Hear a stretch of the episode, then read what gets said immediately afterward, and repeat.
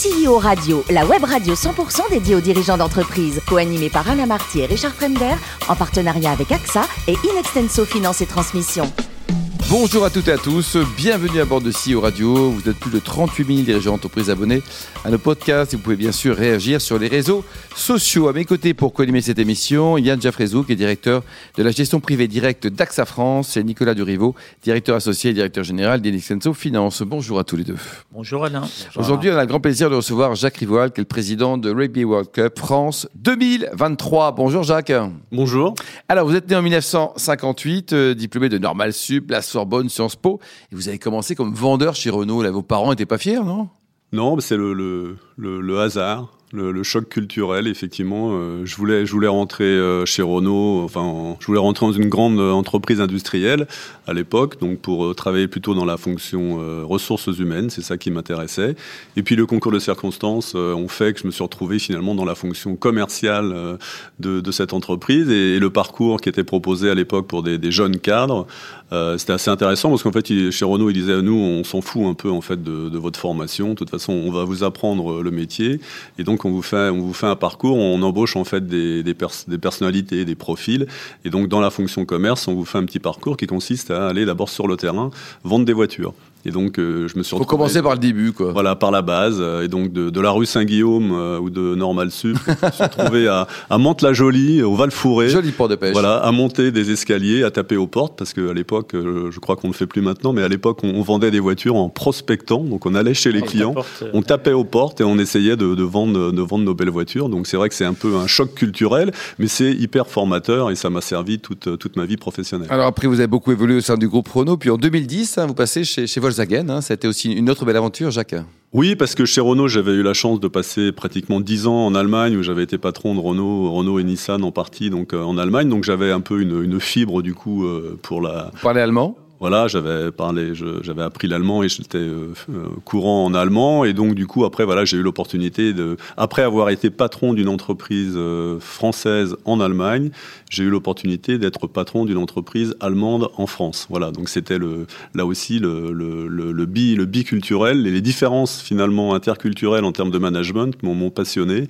et donc voilà j'ai découvert l'intérieur d'un d'un groupe industriel allemand donc emblématique comme était le, le groupe Volkswagen. Jacques, depuis 2018, vous êtes proche de l'une de vos grandes passions, le, le, rugby. Alors un mot sur cette structure qui va organiser cette fameuse Coupe du Monde de rugby. Ça sera en France en 2023, on va le rappeler. Voilà, bah écoutez, on a eu la, la chance de pouvoir remporter le, le droit d'organiser euh, cette euh, Coupe du Monde de rugby qui aura lieu effectivement euh, à compter du 8 septembre 2023. Donc, le Qatar n'était pas candidat, on va le rappeler. Non. le rugby a encore du potentiel de développement au Qatar. Effectivement, et donc la France a été retenue parce que donc la France avait un, le, le, meilleur dossier. On a concouru face à. Il y avait l'Afrique du Sud, il y avait l'Irlande. Mais donc le, la, la, France a, a, convaincu finalement les, les, équipes de World Rugby de, de nous retenir. Donc ça, c'était en 2017. Donc en 2018, il a fallu créer un comité d'organisation. Donc ça s'appelle un GIP, un groupement d'intérêt public. Il y a un conseil d'administration et il y a un président qui préside ce conseil d'administration. Voilà, et j'ai le, le, grand, le grand honneur et plaisir de pouvoir euh, présider ce, ce comité d'organisation. Jacques, quels sont les enjeux de cette Coupe du Monde pour les entreprises, de, de la PME au CAC 40 bah, D'abord, c'est une superbe opportunité économique pour, euh, pour le pays, hein, puisqu'on avait, on a, on a chiffré que ça allait rapporter un peu plus d'un milliard de, de, retombées économiques. On va accueillir 600 000 euh, visiteurs étrangers. Ça va créer, au bas mot, entre euh, créer ou sauvegarder 17 000 emplois. Donc, sur le plan économique, pour le pays, c'est un, superbe événement. Euh, donc on mobilise bien sûr toutes, les entreprises. Hein. On a une trentaine de sponsors principaux qui nous, accompagnent sur l'événement. Mais on veut aussi faire vraiment de cet événement un événement régional en fait. L'intérêt d'une Coupe du Monde, c'est que c'est pas un événement purement parisien. Hein, on a neuf villes hautes qui vont accueillir les compétitions. Vous nous les rappeler d'ailleurs les neuf Alors il y a Lille, il y a Nantes, il y a Toulouse, il y a Bordeaux, il y a Nice, il y a Marseille, il y a Saint-Étienne et il y a Lyon. Et puis il y a bien sûr euh, Saint-Denis avec le Stade de France. Donc, il y a d'autres villes qui étaient candidates, c'est-à-dire que ça crée un engouement. Beaucoup de villes souhaitaient vraiment accueillir un, un, événement de cette Coupe du Monde de rugby. Oui, oui, bien sûr. On a alors on, il fallait trouver. On a quand même sélectionné des villes qui étaient qui étaient qui avaient des, des capacités de, au niveau des stades euh, oui. importants. Donc on a retenu ces, ces neuf villes hautes là, mais on a aussi euh, plein d'autres villes qui vont être ce qu'on appelle les camps de base. Donc c'est là où vont loger en fait les séjourner les équipes avant avant les matchs. Et on a comme ça une en fait une cinquantaine de d'autres villes euh, parfois plus petites qui vont aussi accueillir les équipes pour les camps de base. Donc en fait cet événement il est vraiment national quoi. Et donc ce qu'on veut vraiment c'est mobiliser toutes les énergies dans les collectivités territoriales, les régions, les départements, les villes hautes pour faire une vraie une vraie fête populaire. Mm, mm. Alors à date, on va le préciser, les places sèches c'est fini, il y en a plus depuis longtemps, vous aurez pu en vendre beaucoup beaucoup plus. En revanche, concernant les entreprises hein, qui nous écoutent, il y a encore des possibilités au niveau euh, hospi hospitalité. Voilà, alors les places, on a pratiquement tout vendu un an avant l'événement, on a vendu toutes les places à particuliers, le, le, le, B, le B2C. Hein, alors on avait, on s'était interrogé, on s'était dit finalement peut-être qu'on pourrait vendre pour le même match euh, deux places. Euh, en faisant sortir les spectateurs à la mi-temps. Euh, après, on, s'est quand même rendu compte qu'on s'est dit que avec deux prix différents. Voilà. En termes de logistique, ça aurait été un petit peu compliqué. compliqué. On n'est pas à Roland Garros. Donc voilà, ça c'est pour le fun, mais effectivement, l'événement a un tel euh, un tel effet positif qu'il y a eu une demande très très forte au niveau des, des, places. Alors par contre, on a encore à vendre effectivement ce qu'on appelle les hospitalités. Hein, donc c'est des places liées avec euh, liées avec une, une, prestation, un repas ou une, une prestation en loge. Donc là, il y a encore des opportunités. Donc là, je fais un appel euh, précipitez-vous, euh, ne tardez pas parce que ça part très vite. Déjà, les grands matchs commencent à être euh, à être bien vendus, mais il y a encore il y a encore des, des potentialités pour des chefs d'entreprise de, de, faire des, des, opérations effectivement pour son réseau, ses clients, ses partenaires, son, son, personnel en achetant des hospitalités. Nicolas, le groupe est impliqué dans le rugby ou pas? Oui, on est impliqué dans le rugby puisqu'on est sponsor du du rugby à 7. Euh, voilà. Il faut les soutenir, Jacques aussi. Hein. Très bien, les cousins bien. du 13 qui vont d'ailleurs organiser la Coupe du Monde de rugby en 2025. Effectivement. Exactement. Non, moi, ce qui m'intéressait, c'était de savoir. Euh, euh, bah, maintenant que vous êtes dans une autre type d'organisation, avant quand vous étiez dans une société, on jugeait la, la réussite par euh, les résultats financiers. Là, quels sont les objectifs euh, qui feront que cette Coupe du Monde était une réussite? Bonne bah, question. Oui, bah alors c'est vrai qu'on a, on a plusieurs indicateurs. D'abord, il faut que ça soit une formidable fête euh, populaire. C'est mm. vraiment. Euh, en fait, moi, j'ai tendance à, dire à, mes équipes, si on réfléchit un peu sur la mission, hein, c'est la raison d'être ou le, sens qu'on veut donner à, son métier. Nous, nous notre mission, c'est de fabriquer en fait de l'émotion sportive tout le monde a en tête des grands moments d'émotion sportive, que ça soit dans le foot ou dans, le rugby, tout le monde se souvient de ces grands moments. Et voilà, nous, on est là pour faire ça. Un comité d'organisation, c'est ça, faire en sorte que ça soit une fête réussie, quel que soit le, résultat sportif, hein, mais que ça soit une grande fête populaire où les gens auront pris du plaisir. Et dans le rugby, on prend du plaisir parce que c'est le seul sport où les, supporters euh, viennent au stade ensemble, euh, ensuite se, retrouvent dans les bars pour fêter la victoire ou, ou la défaite de leurs équipes voilà, c'est vraiment un vrai, un vrai sport populaire avec des, des grandes valeurs. Donc la réussite, c'est ça. C'est d'abord une grande, une grande fête populaire. Il y a un autre élément qui nous tient aussi à cœur, c'est ce qu'on appelle l'héritage. Donc c'est en fait ce qu'on va laisser ensuite au, développement du sport. Parce que la, la particularité de, notre euh, entreprise, c'est que le bénéfice, le résultat financier, hein, on pense qu'on sera bien sûr positif, on aura plus de, de, recettes que de dépenses. Le résultat financier, il ne va pas rémunérer un actionnaire, il va être redistribué à l'euro près au développement, pour le développement du sport, du rugby dans le, dans le pays. Donc ça, c'est ce qu'on appelle l'héritage. Et donc c'est important parce qu'on estime qu'il va y avoir un engouement grâce à cette fête populaire et qu'il y aura on estime 30% de licenciés en, plus, dans les ah clubs en septembre 2024. c'est un coup de booster formidable. donc hein. il faut être capable d'accueillir ces, ces, jeunes qui voudront euh, venir euh, découvrir ce sport. Donc c'est des éducateurs, c'est des terrains, euh, c'est des, des, infrastructures. Euh, voilà, et donc c'est tout ça qu'on essaye de travailler euh, en amont pour bien réussir l'héritage de la Coupe du Monde. Nicolas, vous aimez le rugby, Nicolas? Oui, j'aime le rugby, mais ma question c'est de savoir est-ce que la France est favorite de cette compétition? Bah écoutez, euh, il se trouve que maintenant la France a vraiment des résultats. On en est à la, je crois, 13e victoire consécutive là après la victoire sur le, le Japon. Ce qui n'est jamais arrivé. Hein, ce qui n'est jamais arrivé. Euh, donc c'est c'est quand même là on a une dynamique euh, avec un potentiel de réservoir de joueurs talentueux.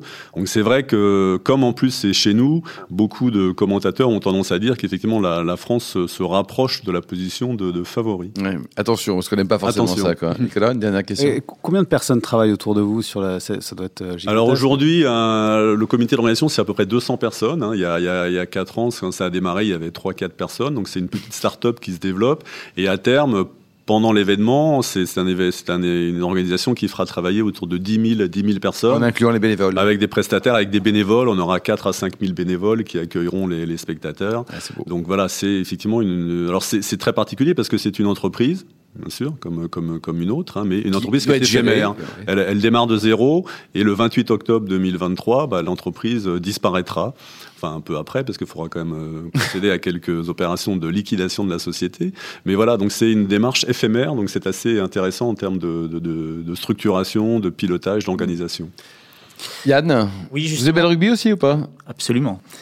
Euh, quelles sont les grandes phases justement dans l'organisation de la Coupe du Monde depuis 2018 Est-ce qu'il y a des, dates euh, précises, des, phases spécifiques? Oui, alors il y a eu, il y a eu plein, plein d'étapes. Il y a d'abord eu le dossier de candidature, il a fallu convaincre, après il a fallu structurer. On est passé par différentes phases en termes de, de, management. Euh, euh, d'abord un peu fonctionnel, d'abord enfin stratégique. Il a fallu définir un peu les, grands axes stratégiques du projet. Après, il y avait une organisation un peu plus euh, fonctionnelle. Et maintenant, là, on est dans la, dernière ligne droite. On est sur un management beaucoup plus opérationnel. En fait, on a, on a déconcentré l'événement. Donc, on a créé des, directions de sites, donc avec chaque ville haute. Et donc, on, on a la particularité d'une Coupe du Monde, c'est que c'est pas uniquement organiser 48 matchs de rugby différent. C'est qu'on a un standard, euh, il faut que la prestation soit globalement la même euh, pour les 48 matchs, que les, équipes aient le même type d'accueil, que les clients aient euh, la même prestation, les spectateurs, etc. Donc on a en fait un, standard qu'il faut respecter. Donc ça demande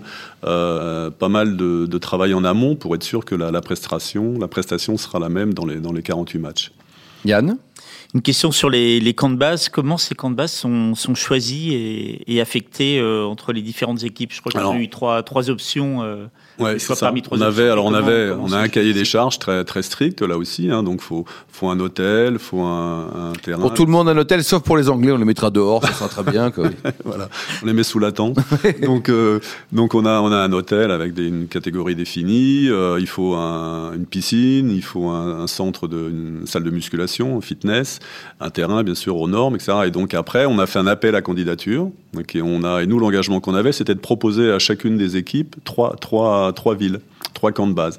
Et à la fin, c'est l'équipe c'est euh, systématique dans chaque Coupe du Monde, il faut faire une proposition. Oui, oui. De, de voilà, c'est ça, c'est le, le, standard un peu de, de, World Rugby qui définit un, tout un process. Alors c'est très très standardisé. Et à la, mais à la fin, c'est l'équipe qui décide. Certaines préfèrent être euh, au bord de la mer, d'autres euh, en centre urbain.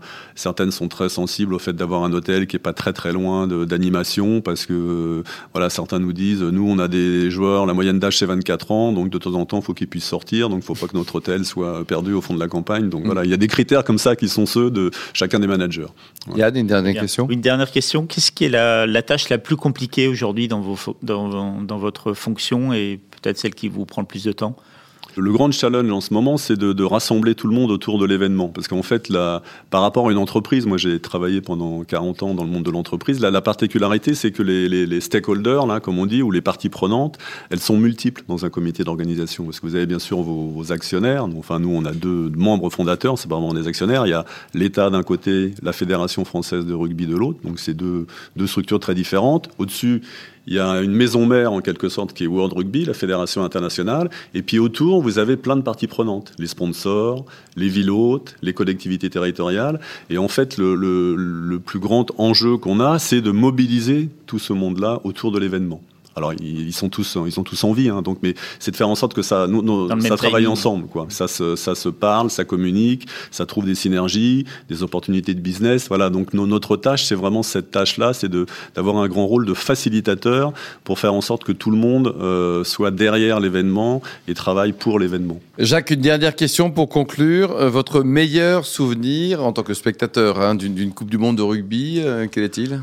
Le souvenir, le souvenir. Ah, moi, moi, le, le, les plus beaux, le plus beau souvenir que j'ai, c'est le AK. Ouais.